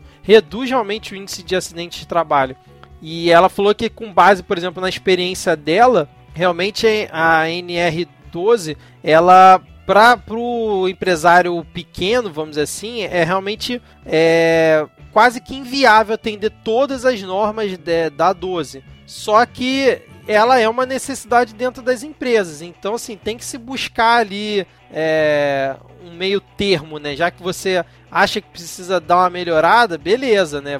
Tem que sentar e, e, negociar. Agora, chegar e falar que vai reduzir 90% é, é absurdo, né, cara? É um, acho que isso não existe em lugar nenhum do. Quer dizer, deve existir em algum lugar do mundo, né? Mas aqui no Brasil, você pensar em uma coisa dessa em pleno 2019 é realmente uma coisa quase que inacreditável. Mas é daqueles pontos para a gente ficar acompanhando, né, para ver como é que vai ser o, o andamento disso, para ver o que que, que que vai ser nos próximos meses, sei lá, porque é, eu não duvidaria muito se realmente rolar uma proposta dessa, tendo como base o que o Bolsonaro está fazendo aí em relação ao que ele chama de indústria das multas, né, de querer que tire a multa para quem não, não leva criança na cadeirinha, é, do, dobrar o número de pontos da, da CNH, é, para a pessoa perder carteira, enfim, é, é o governo do re retrocesso, né? Aquela saudade dos anos que não tinham regras, né? Basicamente é isso. Mas vocês querem falar mais alguma coisa sobre esse ponto ou a gente pode seguir?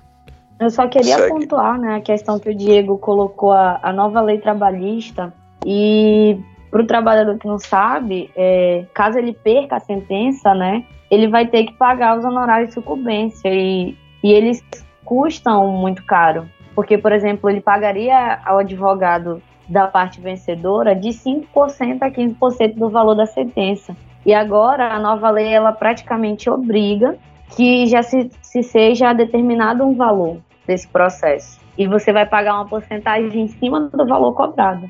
Então, por exemplo, é um absurdo, é um absurdo. E quando, é, quando vocês pontuam a questão da justiça do trabalho, realmente a justiça do trabalho está é, em calamidade. O Bolsonaro, a todo custo, está é, tá implantando coisas dentro do tribunal que são absurdas. Absurdas mesmo, fecham qualquer, qualquer porta para o trabalhador estar tá ali dentro, é, tentando garantir os seus direitos. E os próprios servidores dentro do, dentro do tribunal estão sendo totalmente afetados e às vezes eles não dão importância para isso e muitos deles apoiaram o Bolsonaro. É verdade, cara. Mas o, o, mim, quando até a Vitória fala que, tipo assim, ah, o Bolsonaro tá fazendo, na verdade, é, eu acho que vocês vão concordar comigo que não é o Bolsonaro, né? Realmente é quem tá pensando nessas coisas do governo. Porque o Bolsonaro, pra mim, fica cada dia mais claro que ele é só um fantoche da galera que realmente tá tocando as pautas lá dentro do governo, né? Porque ele tá ali só para apresentar as propostas malucas, enquanto por dentro ali as coisas vão sendo feitas. Porque até o próprio presidente da comissão especial lá da reforma da Previdência ele falou que o Bolsonaro não tem noção de prioridade do que é importante para o país é, criticando ele ter ido lá no Congresso para apresentar lá o projeto dele lá em relação às multas, a CNH, sendo que a Previdência rolando e ele, tipo, não, não tem o mesmo empenho, né? Não sei se vocês concordam comigo em relação a isso. Né, cara, e, e assim, o, o, governo tá. Ele pegou o país de refém. Ou vocês aprovam, aprovam a reforma da Previdência, ou nada vai andar, porque tudo que tu pergunta do governo, o, o Paulo Guedes fala, não, tem que aprovar. E aí tem 14 milhões de desempregados e continuam 14 milhões de desempregados e vai aumentando. E nada é feito né, a curto, curto, médio prazo. Então é, nós estamos reféns. Todos nós estamos com a faca no nosso pescoço que o nosso próprio governo colocou. Exatamente, cara, exatamente. É, tem, tem a minha costumeira reclamação aqui, né, do, do que tem acontecido com o Ministério da Agricultura e com o Ministério do Meio Ambiente, que é essa parceria na tentativa de destruir cada vez mais o solo e as culturas tradicionais no Brasil. E a, a declaração ridícula mais recente que a gente teve foi da sinistra Tereza Cristina, que é da pasta da, da, agricultura, que ela depois de voltar da Ásia, depois de voltar de uma reunião, de um encontro na Ásia, ela vem me declarar que agora que eu voltei da Ásia, eu tive, tenho cada vez mais certeza da necessidade de produzirmos de forma sustentável. E essa declaração tem alguns lados, assim. Ela, é, ela, é, ela é ridícula por si só, vindo dela, mas ela tem alguns lados aí. O primeiro é que pode parecer muito bonito, nossa, nossa ministra da, da Agricultura está defendendo é, nós produzirmos de forma sustentável e isso é uma, uma artimanha retórica que ela já se tornou comum na pasta da agricultura e na pasta do meio ambiente também. E a gente tem que estar atento que ao falar produzir de forma sustentável, nesse caso não se quer dizer sustentar o meio ambiente, mas sustentar a exploração produzir de uma maneira que a gente possa sustentar essa exploração até sabe-se lá quando. E se a gente pesca essas declarações dela com um pouco mais de, de detalhamento, a gente percebe como é que funciona essa estratégia.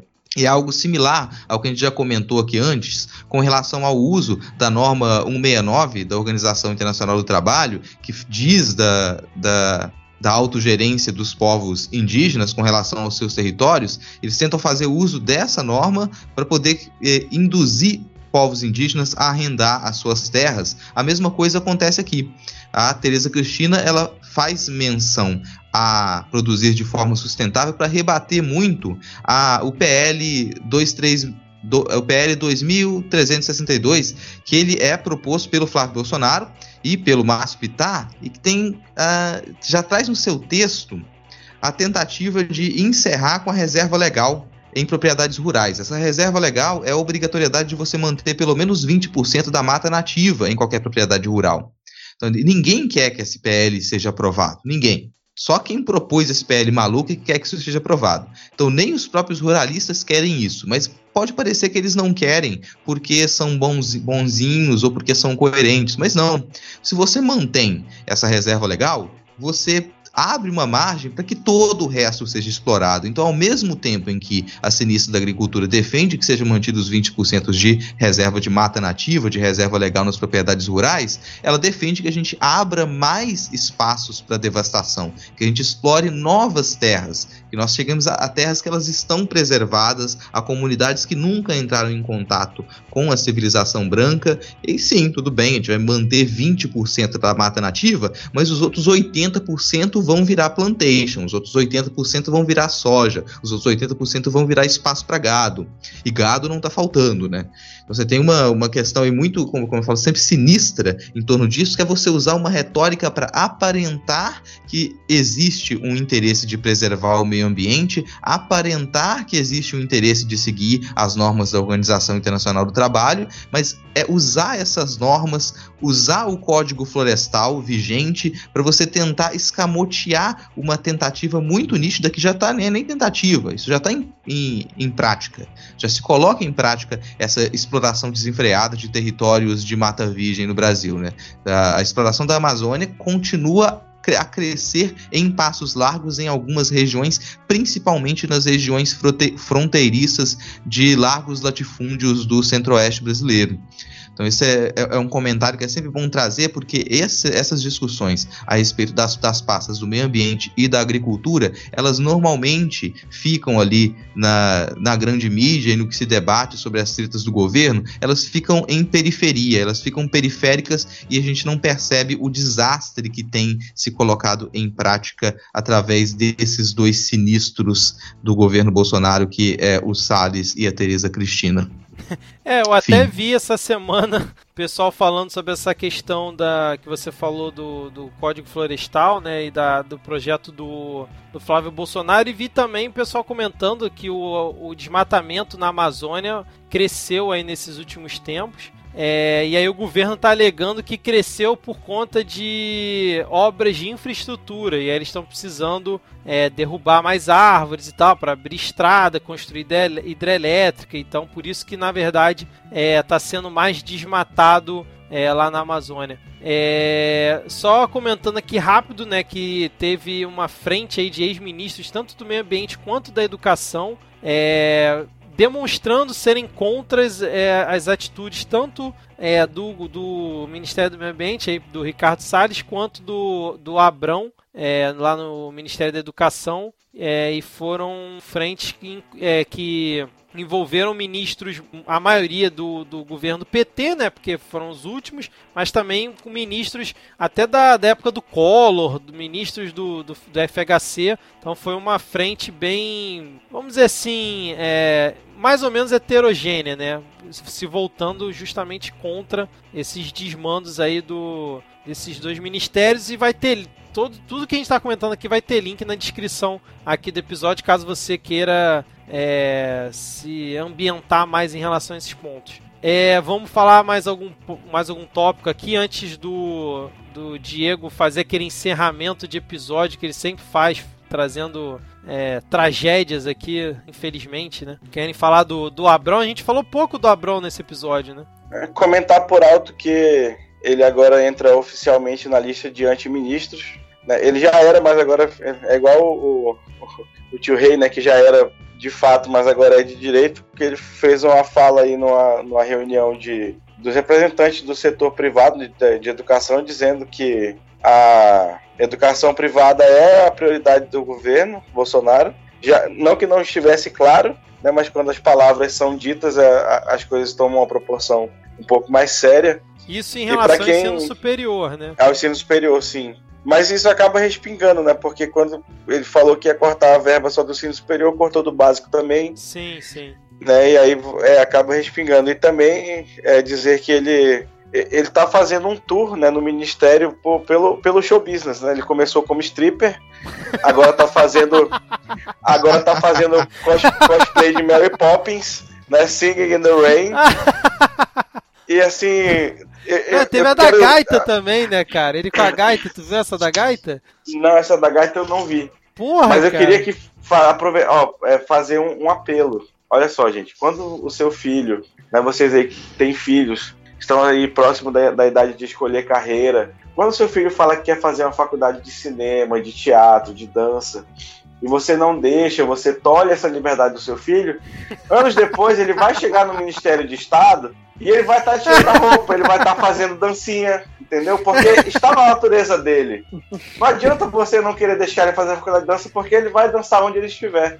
Então deixa as pessoas serem felizes. Olha só, se os pais do, do menino Abrão tivessem deixado ele fazer a sua faculdade de, de, de dança ou de arte contemporânea que ele queria, ele não seria ministro da educação hoje. Ou se fosse, seria um ministro muito melhor. Ai, sensacional, Diego. Lembrando que é, esse ponto aí de Mary Poppins que o Diego falou foi um vídeo que o próprio Abrão soltou nas redes sociais dele, né, lá no dia das manifestações do dia 30. É, segundo ele, né, desmentindo algumas fake news, e aí ele aparece no início do vídeo rodando um guarda-chuva dizendo que tá chovendo fake news lá no Mac.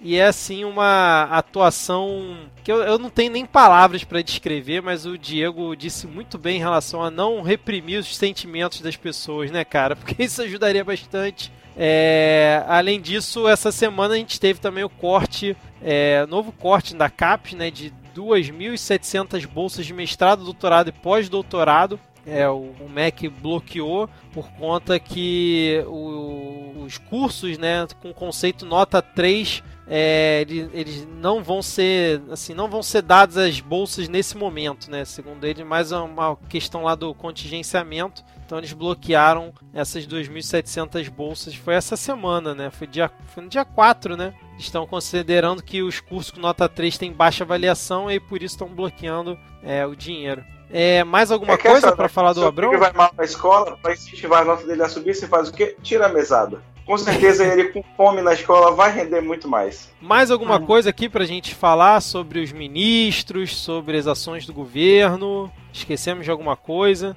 Acho que não. Com certeza esquecemos. É. Com certeza esquecemos, mas. É, é com certeza não, esquecemos, mas já. tipo, quase duas horas de gravação, um mês sem gravar, acho que a gente conseguiu cobrir bastante coisa aqui, né? Vamos lá, Diego. Antes de você encerrar com um tópico aqui que você separou, eu queria que o Rodrigo fizesse o jabá do podcast dele, que é uma coisa que a gente quase nunca faz aqui. Rodrigo, faz um breve jabá aí do seu podcast, cara, porque pode ser que algum ouvinte esteja, é, esteja escutando aquele episódio e não conheça. É, até porque depois que o Diego fizer o encerramento, talvez não sobe mais ninguém aqui, porque as pessoas elas vão entrar em desespero e começar a chorar, né? Exato. Então é bom fazer antes mesmo. É, mas eu tenho, tenho um, um, outro podcast que eu levo com uma, uma galera de artes, é o chamado Não Pode Tocar. O pod é esse trocadilho ruim mesmo, pod de podcast. É um podcast sobre teoria, história e prática de artes. Tem lá também a Alana de Oliveira, que já participou aqui do, do Midcast Política também. Fabiana Pedroni, André Martins e o Tiwi, que é o primeiro cão podcaster do Brasil. A gente tem no nosso feed lá três tipos diferentes de programas. Então, mensalmente tem alguns episódios do Não Pode Tocar, propriamente dito, que é o nosso episódio oficial. A gente recebe algumas pessoas, a gente debate mais longamente alguns temas afins à história e à teoria da arte. Tem também o Não Pode Chorar, que normalmente é composto de monólogos, em que a gente reclama da vida e tenta dar algumas mensagens mais positivas sobre como lidar com situações um pouco estressantes. E tem o Pataquadas, que é o, o, são os programas em que a Alana ela traz as notícias, ela repercute as notícias quentinhas do mundinho da arte. Lá a gente tenta fazer algumas experimentações sonoras também, brincar com a linguagem podcastal. Então sintam-se todos convidados a procurar a gente. A gente está em todos os agregadores de podcasts, também no iTunes, no Spotify, no Deezer. A gente até libera assinatura por e-mail. Quem quiser assinar a gente por, por e-mail tem como pegar o link lá no site notamanuscrita.com, que é onde você encontra todos os episódios do Não Pode Tocar. Maravilha. E obrigado cara. pelo espaço. Para ah, Jabá, valeu pelo espaço. É, vamos lá, Diego o seu show aí. Show é modo de falar, porque o assunto é sério. Comenta aí o último tópico aqui da nossa pauta, por favor. Eu manifesto aqui novamente o meu, o meu desejo fervoroso de não precisar fazer esse tipo de pauta aqui, mas o, o Brasil nos obriga. Né, Para quem não está sabendo, não acompanhou, né, só fazendo um resgate histórico já em 2017, na, no, na noite de Réveillon, teve um massacre nos presídios aqui do, de Manaus, vitimou mais de 100 detentos, e aí agora nos últimos dias 26 e 27 de maio, é, isso se repetiu, né? já é, foram 55 mortos na, na, em todas as penitenciárias aqui do estado, né, nos complexos penitenciários aqui do Amazonas. Isso é fruto, é, é eu vou recomendar para um debate mais aprofundado o último episódio do Vira Casacas, o 115, que tem lá um debate com a galera que é da Pastoral Carcerária Nacional, que chegou a vir aqui visitar, um debate sobre é, entender que a culpa disso não é das facções criminosas, né, que, que estão em guerra, porque só dando uma contextualizada, aqui no Amazonas é, é a rota da cocaína, né, vem a, vem a, a cocaína da, do Peru, da Bolívia, da Colômbia, e ela vem de barco, passa por aqui, de Manaus ela segue para a Europa, para os Estados Unidos. Então, a, é, a, essa disputa vive acontecendo aqui entre uma facção local, que chama Família do Norte, e o PCC, que é uma facção daí do Sudeste. Então, normalmente, a, a Família do Norte manda executar né, os presos da facção rival, e aí dessa vez foram 55, são 55 famílias que perderam né, algum ente querido nesse processo, e dizer que a culpa não é das facções, a culpa é do Estado, que tem pessoas sob a sua guarda e não faz o seu trabalho, a culpa é do Estado que paga mais de R$ 4.400 por preso por mês para uma empresa que se chama Humanizare, numa ironia muito cruel, né? É, parece que eles fazem de propósito dar um nome desse para uma empresa que faz qualquer coisa menos humanizar as pessoas. Né? Imaginem o que vocês fariam para sustentar uma pessoa com R$ 4.400 por mês. E é isso que as empresas recebem e os presos vivem num espaço de 40 pessoas, onde era para ter quatro, onde era para ter oito. Eles têm, é, recebem uma alimentação que não funciona, né, uma alimentação que, se não fosse a família levando comida para eles fazerem comida lá dentro, na, na, é, os presos morreriam de fome dentro do presídio. E eles ainda servem né, de, de, de, de, de, gado, né, de, de abate para né, né, nessas guerras das facções criminosas que a gente sabe que tem gente muito mais poderosa envolvida por trás. né? É muito pesado, né, que a gente dá esse tipo de notícia. É, aí o, o ministro Sérgio Moro aqui, é, o, o, governador foi conversar com ele, ele mandou uma força de intervenção para cá, né, vieram é, uma força de intervenção penitenciária para dar treinamento para os agentes. Depois do segundo massacre, né, depois de 150 pessoas mortas, parece que pensaram em fazer isso. E Aí na, na, semana que vem, no dia 10, o próprio Sérgio Moro vai estar aqui em Manaus, numa reunião com os secretários de segurança de todo o Brasil, para tratar sobre esse, esse assunto. Né? E os líderes da, das facções já foram transferidos para presídios federais, foram mais de 20 presos é, detentos daqui do, dos presídios de Manaus transferidos para outros, outros lugares. Mas que a gente sabe que não, não adianta, né? Eles continuam em comunicação, de, de uma forma ou de outra.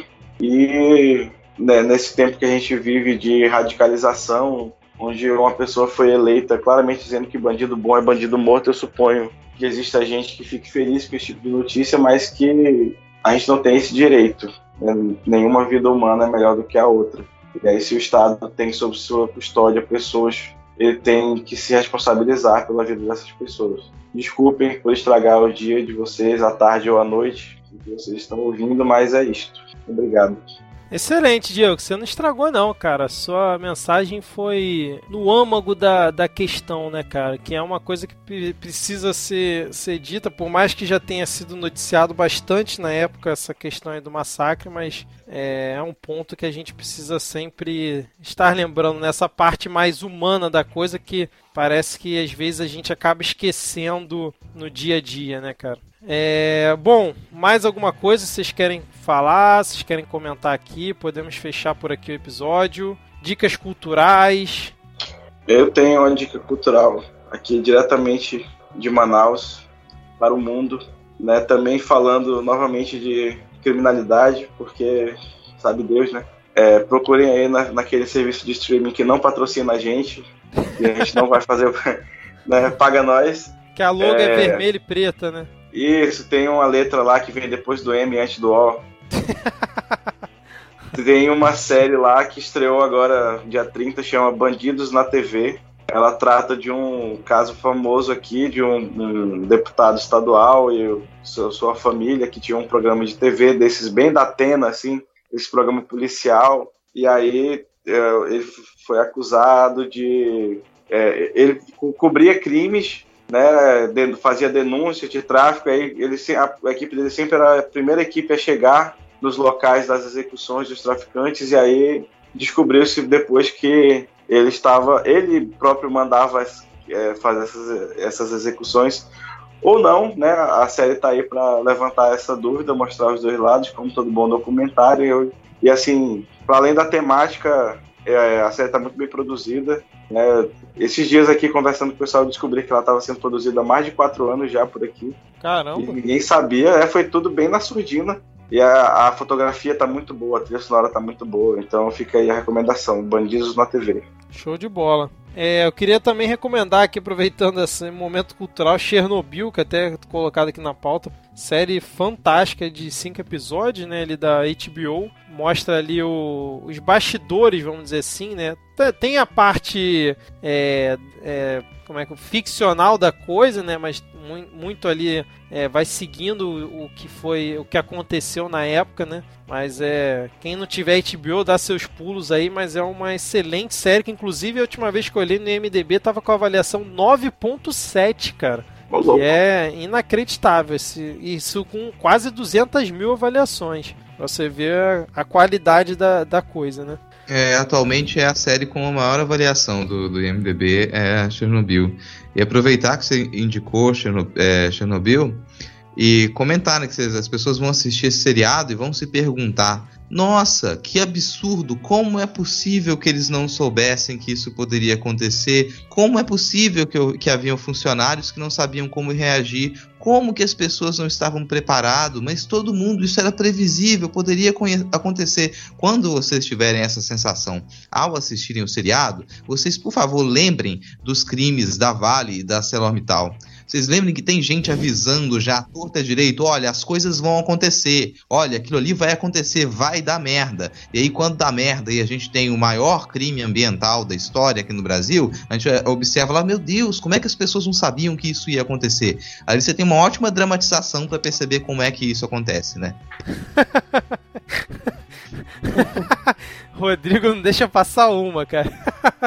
Mas essa série é boa é, pra não, ver. Pra... Mas essa série é boa pra ver comunista fazendo bobagem, né, cara? Você tem que admitir isso, não é isso? é, até porque capitalista fazendo bobagem a gente vê todo dia, né? pois é, pra dar uma diferenciada. É. Bom, vocês querem falar mais alguma coisa? A gente pode fechar por Só aqui. Vou dar uma, uma última indicação aqui, que é um podcast chamado Nada Tá Bom Nunca que para quem gosta aqui dessa, dessa dinâmica que a gente tem no, no midcast de comentar as notícias do, do, das, da última quinzena, ou nesse caso do último mês aqui, e tocando muito em política de uma maneira um pouco mais divertida, e às vezes fica pensando, ah, queria um podcast semanal, às vezes não vai ter um midcast também, dá uma olhada lá, dá uma ouvida no Nada Tá Bom Nunca, que tem uma dinâmica parecida, lida, não tem essa divisão de blocos e, é, e uma parte chata que a gente às vezes faz questão de fazer, mas tipo, eles são bem competentes assim nos comentários e bem engraçados também. Excelente, cara. Você tá recebendo quanto deles para fazer esse comentário aqui? pior, pior que nem, nem, nem eh, tô recebendo deles, nem você tá recebendo da HBO, nem o Diego tá recebendo da Netflix. Eu não tinha falado o nome, olha aí. É, exatamente. Mas eu não conhecia esse não, cara. Vou, vou dar uma olhada aqui. Tem muitos episódios já? Tem, né, é, é até razoavelmente recente, não é tão, tão antigo não, assim, mas tá, tá bem produzido já, a dinâmica da galera é bacana, eu tenho me divertido ouvindo, assim, também, até, eu, agora eu tava escutando ele antes da gravação para já entrar no, no clima aqui, esse clima gostoso, clima agradável.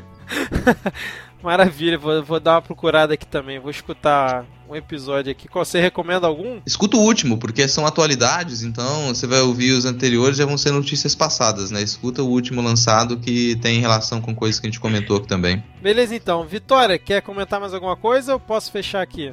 Não, pode fechar. Confesso que eu tô com o sono muito forte.